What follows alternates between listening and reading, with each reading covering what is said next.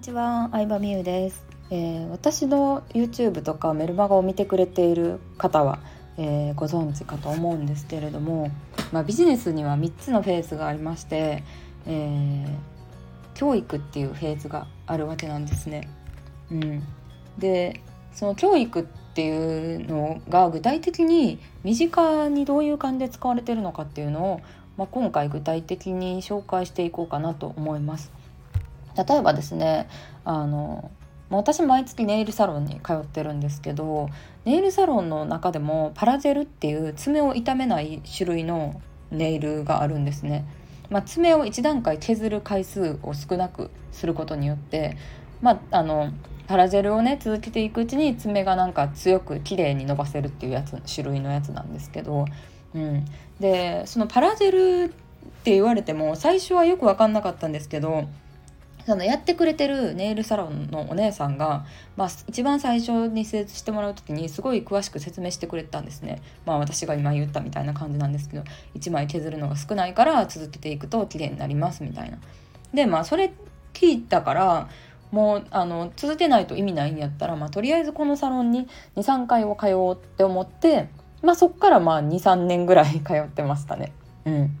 でもこれってパラジェルの凄さとかを最初に説明されてなかったら多分そこに通ってなかったと思うんですよ。なんかパラジェルって結構仕入れ額とかも高いらしくて普通のネイルと比べて。なのでうん。その値段設定とかもちょっと高めなんですよね。そんなに激安店ってなかったりするんですよね、うん、パラジェル店っていうので検索してくる人とかも結構いるらしくて爪が弱い人とかは。でまあ最初にね説明されてなかった続けてなかったし、まあ、これこそ教育やなって思ったんですよね。うん、教育っていうとまあ学びとか学校の勉強みたいなイメージがあると思うんですけどちゃんと商品の価値を何も知らない素人のお客さんに正しく説明してあげる価値を感じてもらうためにあのすごい大事なフェーズやなっていうのを改めて感じましたねもしその価値を感じる説明とかをしていなかったらなんで価値わからないんでなんでこんな高いんやろうとかなんでパラジェルって高いんやろうって思ってたと思うんですよ。うん、まあね、美容系で言ったら美容院のトリートメントとかもそうだと思うんですけどなんでこのランク美容あのトリートメントでもランクがいろいろあるんやろうと思ったら一つ工程が多いとかなんかこういういいオイルをトリートメントを使ってるとかなんかね目に見えないからこそわからないからこそ説明って大事だなっていうのを改めて思いましたね。うん、あとは何だろうなちょっといいフレンチのお店とか行ってもうん。なんか料理の説明とかしてくれると思うんですけどまあ3日間煮込んで作ったなんちゃらなんちゃらですみたいな。とかなんかどこどこでしか取れない食材を使ってますみたいな説明が入ることってあるじゃないですか。でそうなるとやっぱりちょっとねよくわかんないですけど正直素人でわかんないです。あそんなに時間かけて作られてるんや。だからこんな価値こんな値段になってるんやなとか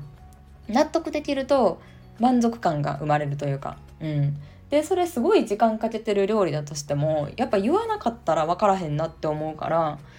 ちゃんとアピールしていかないとなって私の苦手分野でもあるんですけどそういうのってちゃんと口に出してはっきり伝えてこれだけ時間かかってますとかこれだけ、うん、大変な思いしてるっていうのは伝えた方がいいんやなっていうのは思いました。はいまあそんな感じで、えー、身近なでもねきっと聞いてくれてる方の身近でもこういうのってあると思うんですよね。何かなあとうんなんかお肉とかもねどうやって育てた牛だけを使ってますとかうんまあ、分かんないですけどちゃんとなんか伝えてあげることがすごい大事だなと思うし、まあ、この事例結構パラジェルの事例は分かりやすいなと思ったので、えー、今回取り上げてみました。今日もありがとうございました。